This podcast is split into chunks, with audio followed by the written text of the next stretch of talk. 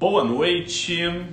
Hoje eu tô sozinho aqui, o Mário ele não vai poder participar e a gente vai conversar mais uma vez, mas a gente não pode deixar de falar sobre os inibidores de JAK, porque tivemos uma aprovação agora essa semana, ontem, anteontem, do abrocitinib. E o Omar ia trazer essa ideia, porque ele é o grande prescritor de inibidores de JAK, mas como ele não vai estar presente aqui, vocês já sabem, o Pele Digital tem um livro, um livro digital, um livro online, em que a gente fala dos inibidores de JAK no Brasil. Então a gente está falando de cinco inibidores de JAK é, aprovados para uso aqui no Brasil e é sobre eles que a gente vai falar. E eu vou usar como inspiração, eu vou usar como fonte o livro que a gente escreveu. Então, basicamente, eu estou fazendo um resuminho, um livro que a gente tem 98 páginas, são os cinco principais inibidores de JAK e hum, vamos falar sobre isso hoje. Quem nunca está com a gente aqui, Aqui a gente está no Pele Digital, a gente traz medicina, medicina de qualidade, mas ela não precisa nem ser chata, nem ser enfadonha, a gente está falando do Pele Digital. E hum, sempre com uma perspectiva dermatológica, e para quem não sabe, a gente grava os nossos podcasts sempre nos nossos eventos ao vivo aqui. E a gente tem o seguinte bordão, sejam todos muito bem-vindos ao Pele Digital Cast. Hoje a gente vai conversar sobre inibidores de JAK, mas os inibidores de JAK estão no Brasil. A gente está falando de inibidores de JAK que você pode prescrever hoje. Você, se você quiser, você pode lançar a mão da caneta e começar. Para quem ainda não está acostumado, os inibidores de JAK eles são medicações imunomoduladoras, então elas têm ação no sistema imune elas agem em receptores de citocina tipo 1 e receptores de citocina tipo 2, que são receptores que têm a seguinte característica: ela depende de uma sinalização externa, ela depende dos inibidores de JAK para funcionar. Então, e é aí que entra. Diferente dos biológicos que eles bloqueiam ou o receptor ou a interleucina que conversa com o receptor, os inibidores de JAK, eles precisam entrar na célula e lá eles se ligam às JAKs. Mais um detalhe é que quando a gente fala de JAK, a gente está falando de JAK1, JAK2, JAK3 e TIC. Estamos falando de quatro e elas sempre funcionam em duplas. A gente já tem essa aula bem estruturadinha, mas eu queria trazer essa essa entrada e essa introdução, vamos chamar dessa forma para vocês. Então, nessa linha, no livro, né, inibidor, já que a gente faz a seguinte introdução, ó, vou ler para vocês, aqui eu estou lendo exatamente o que está no livro. Imagina um novo medicamento com potencial de substituir os corticosteroides. A gente está sendo aqui um pouco ousado, mas para alguns momentos ele vai realmente fun funcionar dessa forma, no controle e tratamento das doenças imunomediadas. Imagina uma medicina em que utilizamos uma medicação certa para a doença certa, direcionado para o problema específico dos nossos pacientes. Imagina fazer parte de uma revolução e a gente entende realmente que é uma nova forma de abordar, é uma verdadeira a gente está repensando né, imunomodulação. Não precisa mais imaginar, porque a gente está falando dos inibidores de JAK. E quando a gente fala de inibidor de JAK, a gente não está falando de um remédio, a gente está falando de uma classe medicamentosa que tem um nível de complexidade que não é tão simples quanto parece. Então, é, a gente precisa encarar os inibidores de JAK como uma classe e essa classe JAK vem do deus grego Janus, que nasce. Isso acontece porque o deus deus romano, na verdade, ele olha para frente e para trás. Então ele é como ele fica ali na boca, na, recep na recepção da célula, a citocina ela é estimulada, esse estímulo passa para a JAK, que está olhando para a citocina e está olhando para dentro da célula, e a partir daí ele conversa com as estátis. são seis starts e essa combinação de quatro jacks com seis starts vão dar as comunicações. Quando a gente fala de, uma, de um inibidor de jack, uma primeira pergunta que a gente precisa fazer é a seguinte: esse inibidor de jack, ele atua em qual jack ou em quais jacks? Então as primeiras gerações eles eram pan jack, um, dois, três e tique. Óbvio que agiam em todas, mas algumas com maior afinidade, menor afinidade. Atualmente, as de mais, é, mais nova geração, elas são mais específicas.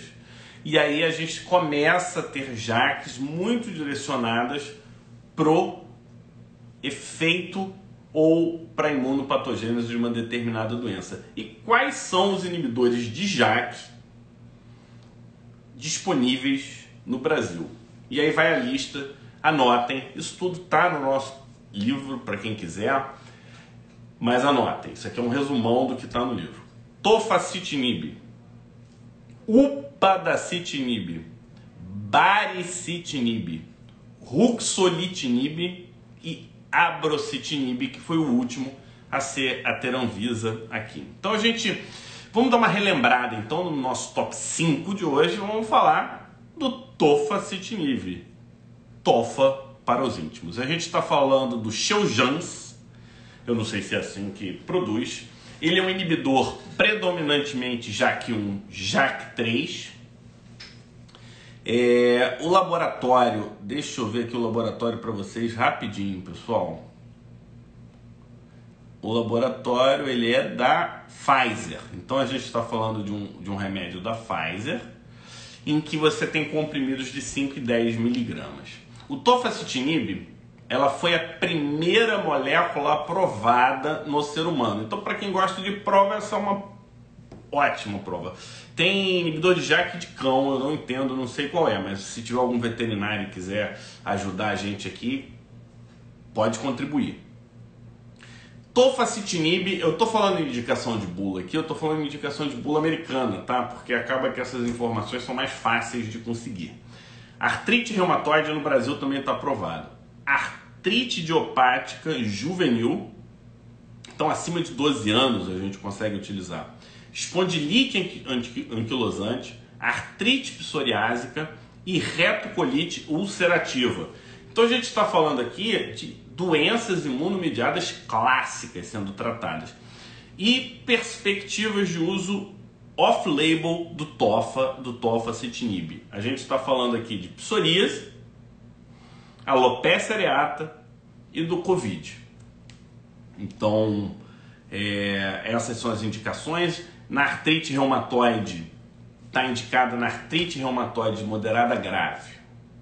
Tem algum reumato aqui que já utiliza o tofacitinib? Se tiver, compartilha aí com a gente qual é, é a tua experiência. E eu não vou falar dose, porque hum, aqui é uma live aberta. Tem uma inibição reversível. E já já eu vou falar o grande lance do, do, do TOFA por ser mais antigo e por ter entrado no, num perfil de paciente mais grave, ou a Prijo dando boa noite, fala Prijo, tudo bem? É, existe um black box warning e isso tá dentro, isso foi do TOFA e a partir do TOFA invadiu todos os outros. Então hoje todos os inibidores de JAK têm essa black box, vamos chamar assim, por conta dos estudos de TOFA em pacientes com artrite reumatoide, que são pacientes mais velhos, e isso realmente causa esse um, é, um risco, né? Risco aumentado de infecções graves invasivas, maior risco de mortalidade geral e cardiovascular, maior risco de malignidades, isso está no black box, tá? Maior risco de MACE, que é Major Adverse Cardiovascular Event, e maior risco de trombose. Então a gente está falando aqui, quando a gente viu esse tipo de informação, a gente ficou um pouco assustado, mas esse não tem se repetido, né, nos outros cenários. E também com os inibidores de JAK mais específicos e talvez esse tenha sido um dos motivos para se subdividir e serem mais específicos, né? Então, você pode usar o TOFA de forma como monoterapia em casos refratários e pode ser utilizado em associação em terapia de resgate. E o efeito na articulação tem um ACR20 de 42% na dose de 5 e 48% na dose aumentada. Artrite psoriásica, então, a gente tem visto que inibidor de JAK não é a primeira opção, mas para alguns casos específicos funciona. E muito interessante que artrite psoriásica, então a gente está falando do estudo OPAL e OPAL Beyond, a gente tem a comparação com adalimumab. E deixa eu pegar o resultado aqui. Você tem uma resposta do adalimumab ACR20, ou seja, o percentual de redução da doença articular de 50% no adalimumab e de 61% no paciente com TOFA, mostrando aí uma boa resposta. Isso num estudo com 422 pacientes. Está tudo, tudo no nosso PDF lá. E uma indicação muito interessante é a resposta da psoríase inguinal.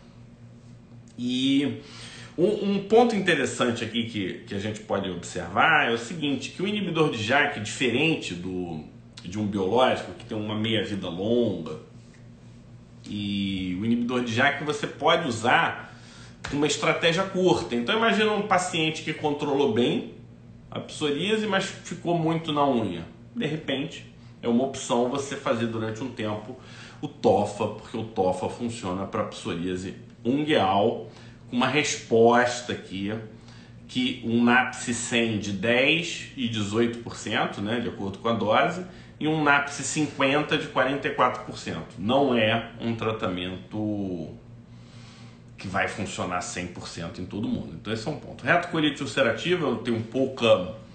É... Não tenho experiência nenhuma, na verdade, mas o interessante aqui é mostrar que ele tem que ser. Ele é, ele é, é a terceira opção. É falha do TNF, falha do anti-TH17 ou 23, e aí você entra pro, com tratamento de retocolite ulcerativa. Artrite idiopática juvenil também funciona bem. Então, essas doenças articulares, né, respondendo bem ao uso dos inibidores de JAK, lembrando que você pode associar, né? Olha que interessante, um estudo com 225 crianças foram tratadas com tofa por 18 semanas. O ACR30 é... foi atingido aqui. Só, só dá uma olhada aqui rapidinho. 173 então tiveram uma boa resposta, 31% não teve é, recorrência quando comparada com placebo. E a resposta ela não é perfeita, mas ela funciona bem. Espondilite anquilosante, um outro problema que pode estar acompanhado de psoríase também. E quando a gente fala de é, doenças linfoproliferativas tal, parece que os linfomas relacionados ao EBV pós-transplante renal. É, isso, isso é um relato, né? Então, para a gente ficar de olho. E aí faz sentido, né? Por que, que, por que, que os vírus são os grandes problemas? A gente vai ver nos efeitos colaterais. Porque os vírus eles usam muito o sistema de interferon. E o sistema de interferon usa JAK. JAK 1, usa JAK 2. Então você tem uma justificativa para ter um maior risco de doenças é, associadas aos vírus. Então é para a gente ficar de olho. Toxicidade hematológica é comum, então a gente tem que olhar a plaqueta, interromper se plaqueta estiver acima, abaixo de 50 mil, se os linfócitos estiverem abaixo de 500, se os neutrófilos estiverem abaixo de mil e se a hemoglobina baixar, por quê? Porque os inibidores de. Os receptores de citocina que usam JAK fazem parte da hematopoiese medular e com isso a gente entende a toxicidade hematológica. Você tem relato de várias é, infecções, são relatos soltos, mas as infecções virais são as mais importantes, né? Você na você tem que fazer correção renal, você tem que fazer correção hepática em alguns pacientes. E eu quero trazer aqui o, umas complicações que são dermatológicas. Olha que interessante. Você tem acne como complicação de algum desses pacientes que tomam tofa. 2%, um pouco mais de 2%. Infecção por herpes zoster, chegando a 5%.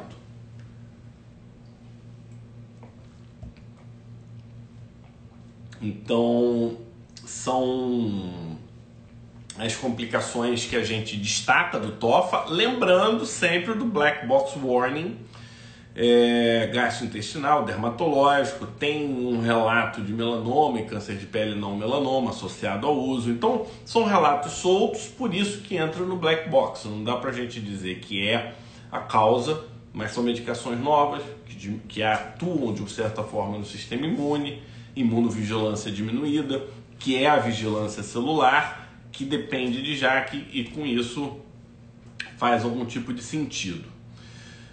Para quem a monitorização, isso vai servir para todo, todos os outros inibidores de JAK. Ela é muito tranquila. Então você faz um screening inicial, assim como a gente faz para biológico, hepatite, tem HIV, é, outras doenças latentes ou crônicas, tuberculose. Trombose é um ponto que fica de olho por conta desse MACE, esse Black Box Warning, e você faz uma rotina laboratorial pré-tratamento e 12 semanas após. E aí você, você tem que repetir periodicamente, mas isso não está pré-determinado.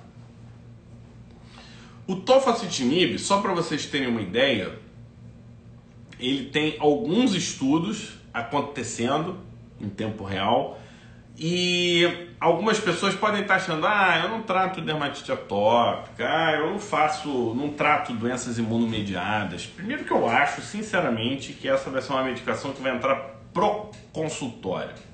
É, pode não ser nesse primeiro momento, mas dependendo do teu perfil de consultório já dá para prescrever. A gente está falando de 1.700, 1.800 se entrar no programa é, do, do laboratório.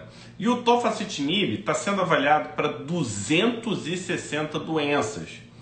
Doenças neurológicas, infecciosas, neoplásicas. Então a gente está falando aqui de doenças diversas. Não dá para abrir mão de entender desse tipo de medicação. Então, falamos do TOFA no top 5 de hoje, vamos falar do UPA. UPA da citinib o upadacitinib é o Rinvoq. O Rinvoq ele é da AbbVie. Então são cápsulas é, de liberação lenta, tem três dosagens, 15, 30 e 45. E para que, que serve então UPA? O UPA da citinib. Artrite reumatoide, dermatite atópica, espondilite anquilosante, artrite psoriásica e retocolite ulcerativa. Então a gente tem cinco indicações de bula, sendo que dermatite atópica, artrite reumatoide está aprovado no Brasil. Lupus, alopecia areata, doença de Crohn, hidrodenite supurativa, vitiligo não segmentar, arterite de células gigantes e um grupo de doenças que são chamadas de interferompatias são indicações off-label, em que você acha relatos de casos na literatura. Vou repetir para vocês: lupus, alopecia areata, doença de Crohn, hidrodenite, vitiligo não segmentar, arterite de células gigantes, interferompatias. Então, no, no, nosso PDF a gente tem alguns estudos, né? em que você compara. E isso é que é legal também, né? O, os inibidores de JAK, eles entraram nessa onda do biológico, eles já chegam com estudos comparativos e muitas vezes head to head ou com, com os tradicionais ou até com biológicos de uso, né? Então a gente tem uma redução do ACR20 de 50 de 65% comparado com 28 no caso do placebo, a gente falando do UPA da citinib, tá? Artrite psoriásica e tem lá, tem uma partezinha no livro assim que eu coloco, né? Os inibidores de JAK, eles não vão funcionar no seguinte contexto. Quando a artrite psoriásica tiver uma sinalização TH17, então, se você usa interleucina 1, interleucina 8, nesses casos, lá no líquido sinovial, você não vai ter uma boa resposta. Agora, se for interleucina 6, interleucina 10, 2, 13, interferon, gama e alfa, e tiver predominando, você vai ter uma resposta melhor. O que, que a gente está vendo aqui? Que você vai em algum momento, a gente vai começar a olhar para essas informações. Qual é o perfil do das, das citocinas? Eu estou falando direto aqui, pessoal. Se vocês acharem que está muito rápido, está chato, que remédio nem sempre é legal, mas eu queria trazer esse resumo para vocês, dar um feedback aí para mim. Então eu não vou entrar em detalhe, mas a gente está falando então da artrite psoriásica, do UPA, retocolite ulcerativa. Então, para os colegas gastro que estão assistindo, dermatite atópica, né? As principais vias de sinalização da dermatite atópica, interleucina 4, 13, 5 e 31, todas elas usam JAK como forma de comunicação. Então, o tofacitinib ele foi aprovado para o tratamento da dermatite atópica refratária moderada grave em pacientes pediátricos com mais de 12 anos de idade. Então, tá aí uma grande diferença. Se tem menos de 12, ainda não temos a aprovação oficial dos inibidores de JAK, tá? É... Então eles entram como terapia de resgate, ainda não está indicado como uma terapia inicial, você começar com eles. Em 2023, março de 2023, já tem três ensaios clínicos, fase 3, mostrando a eficácia dessa medicação no tratamento da dermatite atópica. E um desses estudos comparou com quem? Com dupilumab, com uma melhor resposta do UPA em relação ao dupilumab, que é o estudo Heads Up. O EASY 75 foi de 71 para o UPA e 61 pro dupilumab. E o Easy 90 foi de 61 contra 39 do dupilumab, mostrando aqui que é uma medicação altamente eficaz. Espondilite anquilosante. E quando a gente vai é, para a parte de perfil, de segurança, exame, solicitação, por enquanto tá tudo muito parecido, tá? é, não tem tantas mudanças. Então, o que está acontecendo com um medicamento meio que está indo invadindo o, o outro.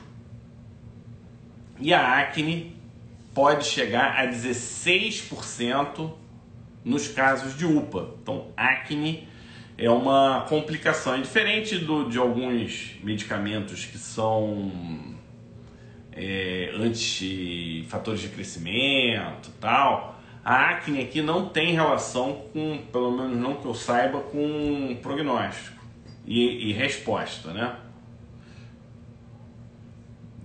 Eu acho que um ponto interessante são os diversos estudos e hoje, só para vocês terem uma ideia, a gente tem 68 doenças sendo avaliadas com uso de UPA. 68 não, 82 doenças. Então a gente está falando de 82 doenças e vamos seguindo então para o nosso top 3 de hoje, que é o BARI. É, a gente tem três hoje, olha aqui. Então a MC Carmo Palmeira Queiroz perguntou aqui: qual inibidor de JAK foi liberado para crianças com dermatite atópica grave, acima de 12? A gente tem o UPA, o BARI e agora o ABRO, citinib.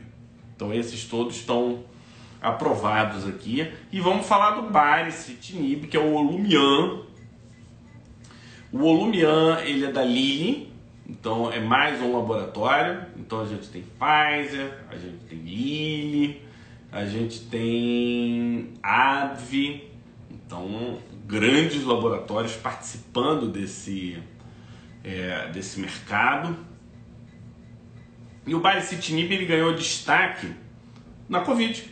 Então foi uma das medicações utilizadas para tratar então a parte inflamatória do Covid, né? Então tem toda uma parte que você, como é, paciente entubado, como passar. E o outro marco para o baricitinib foi a primeira medicação da história com FDA, é, já já isso acontece no Brasil, para o tratamento de alopecia areata. E hoje, quais são as indicações FDA do baricitinib? Artrite reumatoide, alopecia areata e Covid-19 com off-label de vitiligo, lupus, psoríase, pioderma gangrenoso, morféia e esclerodermia sistêmica. Olha que legal se puder funcionar para esclerodermias e morféias. A gente está falando de um é, de uma medicação como opção para tratamentos que não tem nada hoje né? Por que, que a Anvisa não liberou? Eu acho que é parte burocrática mesmo, eles vão entrando, demora um pouquinho, né? E eles não, eles não dão entrada, eles dão entrada primeiro nos Estados Unidos, eu não, eu não vou saber responder não. Então, artrite reumatoide não, não é a doença que eu trato, se tiver algum colega aí que tem experiência com um inibidor de JAK em artrite reumatoide quiser compartilhar, por favor. Alopecia areata está aqui, é, é, o estudo Bra Brave Brave, né? Então a gente está falando de uma indicação que pode ser isolado ou com ou sem imunoterapia tópica. E é considerado tratamento de escolha para alopecia areata extensa, ou seja, com mais de 50% de superfície do couro cabeludo acometida é o inibidor de JAK com maior número de estudos para o tratamento da alopecia areata. É atualmente a única medicação de uso oral aprovado pelo FDA, pelo na época que eu escrevi aqui, que foi em março, tá? Existem, ó, só para vocês saberem quais são os inibidores de JAK, tem post aqui no Pele Digital, mas não custa nada lembrar, que funciona para alopecia areata. Tofacitinib, ruxolitinib, ritlecitinib e brepocitinib. Então, tem aqui alguns que ainda não estão aprovados para uso é, é de estudos e é uma questão de tempo. Funciona para barba, funciona para barba. E aqui, a, a, resposta, quando você olha aqui o, a taxa de, de resposta, né, de repelação de mais de 20%, não é também nada demais. É, é bom, é melhor do que tem. De 23 na dose menor, 39 a dose maior e 6% no placebo. Então a gente está falando aqui de uma taxa de resposta de 40%, com uma repilação de mais de 20%. Repilação completa de barba em 60% em um estudo, então é, é interessante. Covid é o estudo Recovery, para quem não, não lembra. E o perfil de segurança muito parecido: toxicidade hematológica, infecção grave oportunística, ajuste de dose em doença renal, doença hepática. E quando a gente vê aqui as complicações dermatológicas, quem é que está lá? Acne vulgar, em menos de 6%, então aproximadamente 6%. E foliculite também pode acometer esses pacientes. Quando a gente vai para os estudos, a gente está falando de 217 doenças sendo estudadas pelo BARI, BARI Citinib. Então, a perspectiva desse grupo farmacológico é muito grande. Isso aqui tudo está quentinho no nosso PDF, no nosso PDF. E aqui a gente vai para o nosso top 2 de hoje, o Ruxolitinib. O Ruxolitinib é o mais hematológico dos inibidores de JAK, é o Jacave. O Jacave ele é da Novartis, tá? E ele é indicado para que doenças? Doença enxerto versus hospedeiro, mudou mielofibrose e polistemia vera, doenças dificílimas de tratar. A gente tem um bate-papo com, com Elias, né, um hematologista de mão cheia, e o Elias ele traz né, o, é, a experiência dele e como mudou o jogo na polistemia vera e mielofibrose e entra como uma opção, uma opção para casos refratários aos corticoides quando a gente está falando de doença enxerto versus hospedeiro, tanto a forma aguda quanto a, a forma crônica. O ruxolitinib pode para alopecia areata off-label, dermatomiosite off-label, vitiligo é, off-label, necrobiose lipoídica, sarcoidose, morféia e esclerose sistêmica. A gente está falando aqui de várias opções, é, de várias doenças com poucas opções. Então, ruxolitinib aqui entrando, então tem bastante estudo na hematologia.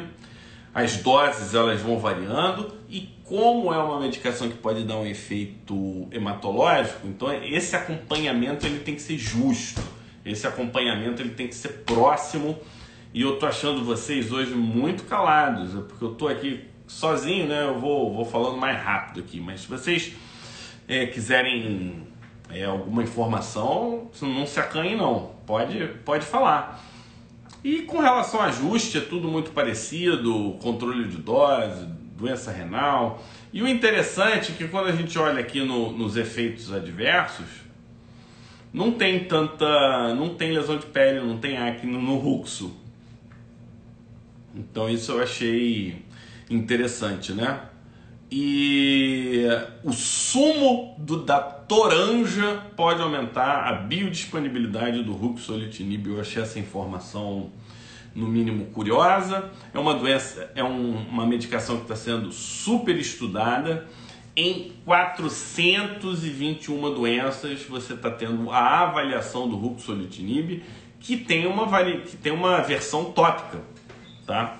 Então isso ainda não está disponível no Brasil, mas esse é um outro aspecto importante dos inibidores de JAK. Assim como nos corticoides você pode ter oral e várias apresentações, hoje os inibidores de JAK você tem opção oral, mas já está começando a aparecer opção tópica. Eu não tenho experiência pessoal é, em DA. Eu ouço o Omar falar muito do UPA é, e o Bari. Ele usa bastante, mas o Abro chegou agora, eu não sei.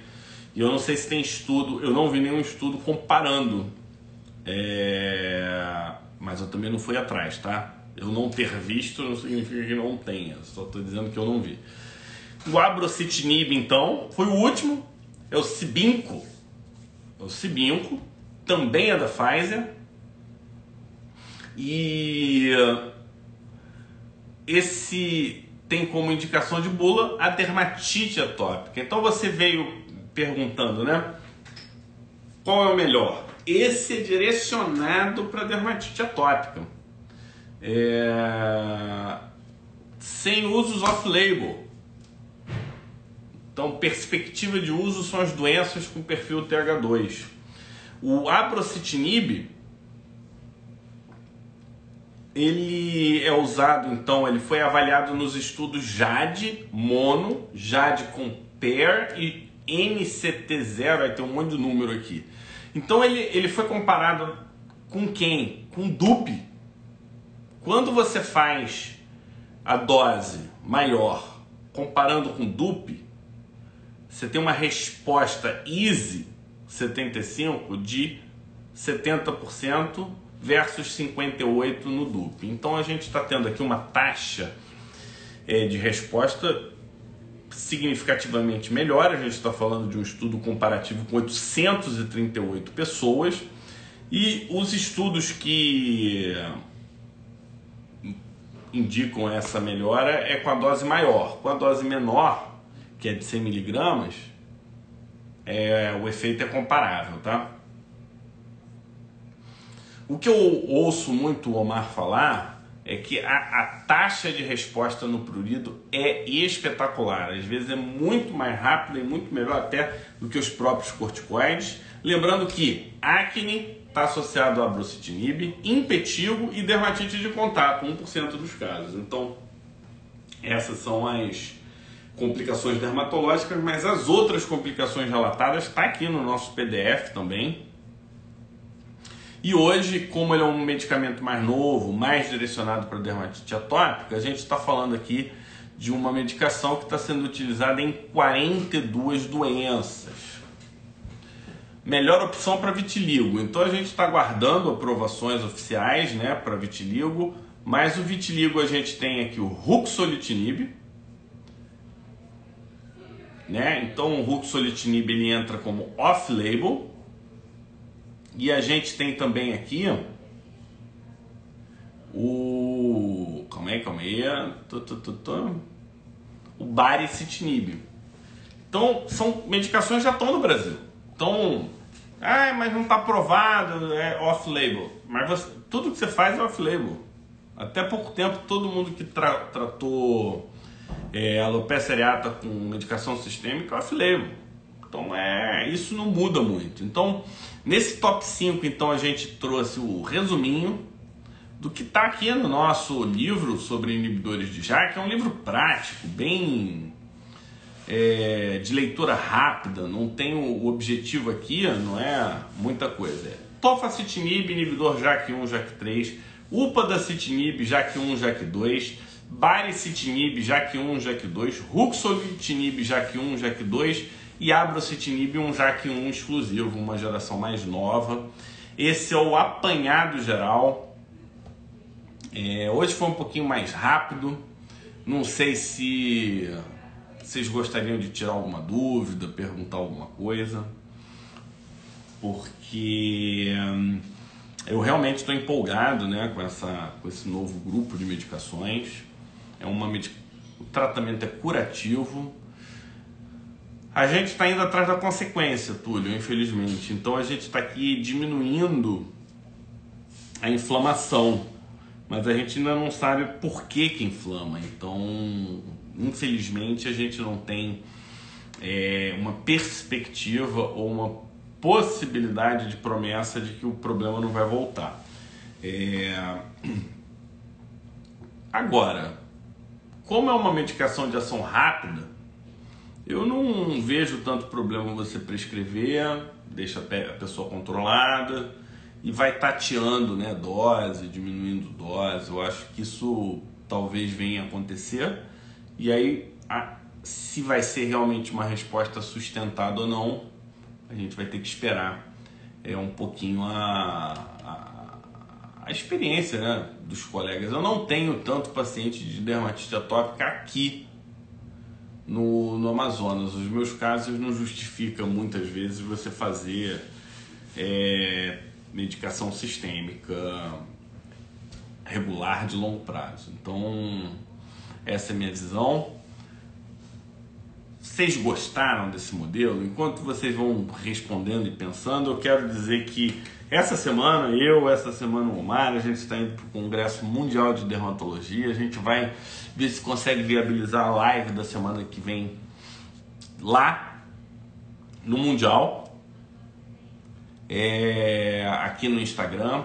A gente, tá, a gente vai montar um grupo exclusivo para médicos em que a gente vai conversar e vai trazer as novidades em primeira mão sobre o Congresso Mundial. Então a gente já está montando, a gente vai começar o cadastro, vai ser um grupo do WhatsApp em que a gente vai mandar as mensagens rápidas para quem tiver é, dúvida. É como se vocês estivessem no Congresso com a gente. O Congresso Mundial de Dermatologia acontece a cada quatro anos. Vai ser aonde? Em Singapura. Não é um país barato de ir, então é, o apoio de vocês ele é, ele é fundamental. A L'Oréal está ajudando a gente nessa empreitada, então agradeço a L'Oréal por esse, é, por esse apoio, por, esse, por essa parceria. Isso mostra que não só vocês, mas a indústria está entendendo que a nossa comunicação é, soma, né? É, o fuso horário a gente vai ter que acordar cedo e 8 horas da, da noite. Eu não sei exatamente qual é, eu vou ter que ver o horário lá e ver se é viável, né? Eu, eu ainda não sei. Deixa eu ver que horas são agora em Singapura, só pra gente. Que horas são em Singapura? Hora em Singapura. Singapura. 7h40 lá, então a gente provavelmente teria que começar 7 horas lá, né? Então esse é um, esse é um ponto que a gente vai ter que se organizar. Vai ser na terça, então já dá para trazer alguma coisa do que aconteceu no primeiro dia. A gente vai ter um, a gente vai gravar três é, resumos, um deles ao vivo, os outros eu não sei se a gente vai conseguir fazer ao vivo mas a gente vai gravar três resumões de 45 minutos a uma hora. A gente vai trazer um monte de informação no WhatsApp e a gente vai colocar dentro do, do WhatsApp e a gente vai ter um, um, um local em que essa transmissão, eu e o Omar, vamos trazer para vocês. Sete da manhã de quarta lá em Singapura. Isso aí, Renato. Eu acho que dá para a gente seguir aí com, esse, com essa programação. Em princípio, eu não vejo problema é, nesse sentido, não.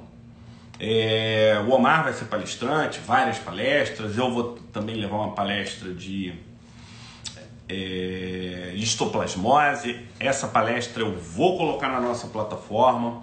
E aí eu quero, eu não quero perder a oportunidade de fazer o nosso merchan. Não sei se vocês. É, a gente vai para o futuro, Renato. A gente vai para o futuro. Eu quero fazer uma mer um merchan aqui. É, a gente agora abriu um modelo que a gente está chamando de pele digital signature. Que, que é o por que, que a gente fez isso? Que a gente entendeu o seguinte, né? Você, você que fez um curso, você quer ter acesso ao curso e as atualizações do curso. Então quem for signature vai ter esse acesso.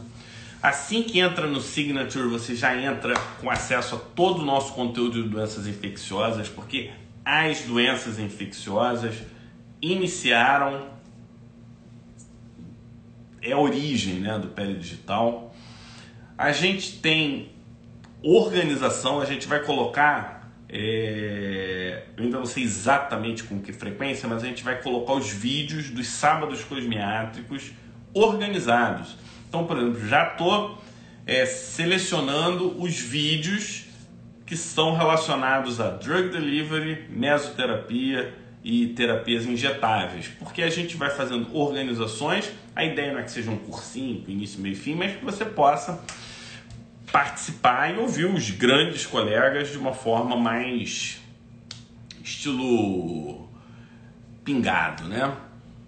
Então, a gente vai ter um grupo para poder discutir casos clínicos, ainda não está aberto, e a gente vai ter é, relacionamentos quinzenais, é, ou a cada quinzenais provavelmente, em que a gente vai trazer casos clínicos, em que a gente pode trazer aulas específicas. A gente já está montando o, o nosso grupo.